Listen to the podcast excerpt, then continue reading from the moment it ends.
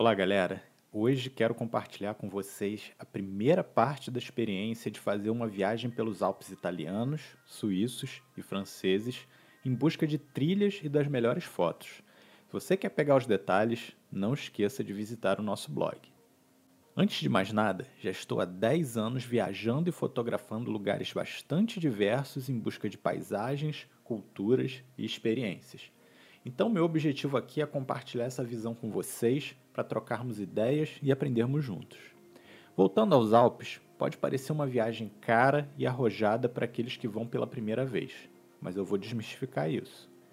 Em primeiro lugar, você pode dormir em localidades de alto custo-benefício, sem perrengues e ainda conseguir fotos e trilhas maravilhosas como eu fiz. Basta ter um preparo físico básico e juntar aquela graninha para as passagens e hospedagens que eu vou dar aos bisus dos lugares aqui. Comecei minha jornada pela Itália, no aeroporto de Milão. Fui em outubro, onde é bem comum conseguir alguns voos promocionais para lá. E foi exatamente o meu caso com a companhia Edelweiss. A Alitalia geralmente tem voos bastante interessantes, especialmente fora de temporada. Milão é um ponto favorável para fazer essa viagem pela proximidade com os Alpes. Bem próximo à Suíça, pegamos um carro no aeroporto e partimos, cruzando a fronteira em poucas horas dirigindo. Um ponto alto de fazer a viagem em outubro é que você vai pegar o outono explodindo, então só alegria. Nossa primeira parada era Zermatt. Antes de chegar lá, deixamos o carro em uma pequena cidade, Tash, e tomamos um trem, já que a cidade suíça é totalmente à prova de carros, exceto alguns poucos autorizados. É bem tranquilo de chegar na estação e comprar os tickets, já que a estrutura lembra muito de um shopping com estacionamento, tudo automatizado e sinalizado. Zermatt é uma cidade muito interessante para o turismo de aventura e fotografia, já que compreende inúmeras trilhas e a icônica montanha do Matterhorn, a mesma da caixinha do Toblerone. O mais bacana é que se você se preparar, pode ficar na cidade em uma hospedagem, comer bem e curtir os altos das montanhas por meio dos teleféricos e trens sem muito trabalho. As trilhas variam em tamanho e dificuldade, mas em sua maioria podem ser feitas por pessoas com forma física razoável. No nosso caso, optamos por um passe de fora de temporada que dava acesso a todos os teleféricos e trens por três dias, que é o Peak Pass.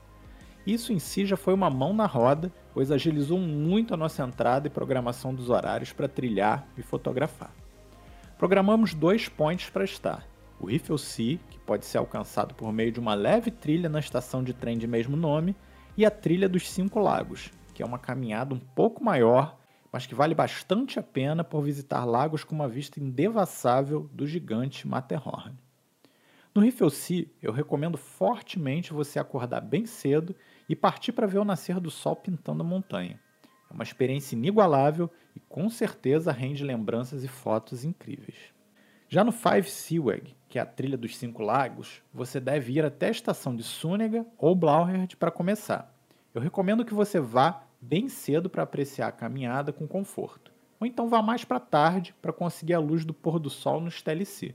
Lembrando que se optar por fazer a trilha mais tarde, você deve conferir os horários dos teleféricos para você não ficar na mão.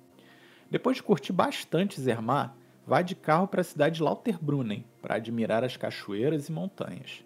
Essa região é naturalmente incrível e próxima à cidade de Grindelwald, onde você pode fazer uma trilha espetacular até o Baixo Alpsi. Se você quiser experimentar com calma, reserve pelo menos 3 dias aqui nessa região. Para economizar nas hospedagens, procure por Airbnbs e hotéis bed and breakfast no booking.com. Uma outra dica também é passar sempre nos mercados e comer em casa, que fica muito mais em conta, a não ser que você queira reservar uns dias para aquelas experiências gastronômicas.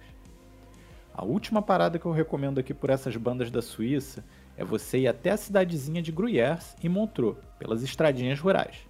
O trajeto em si já é recompensador e você ainda vai poder comer os melhores fundis e queijos da região chegando lá. Reserve um dia inteiro para fazer o trajeto com calma e depois partir para o sul novamente, indo para a França, na cidade de Chamonix. Mas esse já é um assunto para o próximo post. Até lá, pessoal!